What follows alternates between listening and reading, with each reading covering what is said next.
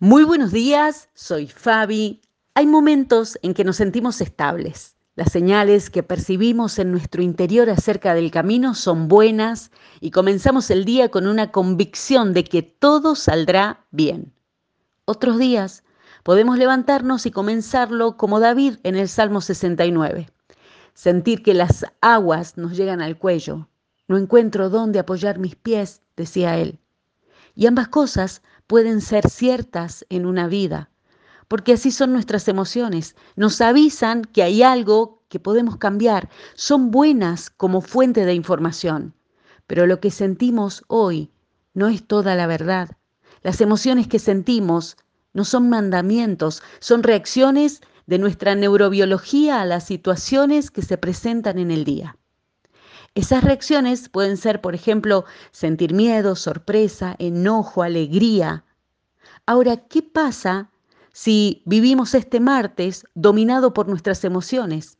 Simplificado en las palabras de Santiago en el capítulo 1 en la Biblia, dice que somos inmaduros, llevados de aquí para allá por las aguas tumultuosas de nuestro interior o de las circunstancias. Sobreidentificamos nuestras emociones y basamos las decisiones de nuestro día en ellas.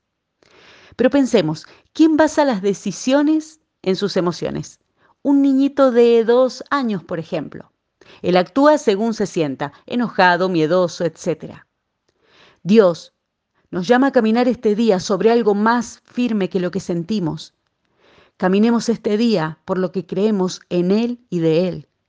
Caminemos avanzando, confiados en su firmeza, en la luz de su presencia que no cambia de acuerdo a las circunstancias, en su amor incondicional e inalterable, en lugar de estancarnos en nuestros berrinches emocionales.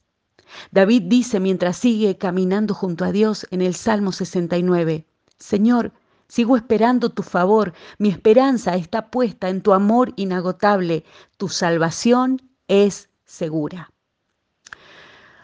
O la fijación de nuestro corazón está en nuestra emoción o está puesta en la fe en que Dios es mano extendida todopoderosa a nuestro favor en este día. Que Él es la roca estable e inconmovible de nuestro corazón. Que Él es torre de refugio seguro y permanente más allá de los vientos que se desaten hoy. Nuestro corazón es como un campo fértil y dará frutos de acuerdo a la semilla que sembremos. Podemos sembrar vientos de emociones y vamos a cosechar tempestades. Podemos sembrar semillas de fe, de confianza en la verdad de Dios, en su palabra, en su amor que no cambia. Y ahora mismo, en este momento, tenemos la opción de decidir sobre qué edificaremos nuestro día. Que sea en la verdad inconmovible del amor de Dios. Que así sea en el nombre del Señor Jesucristo. Amén.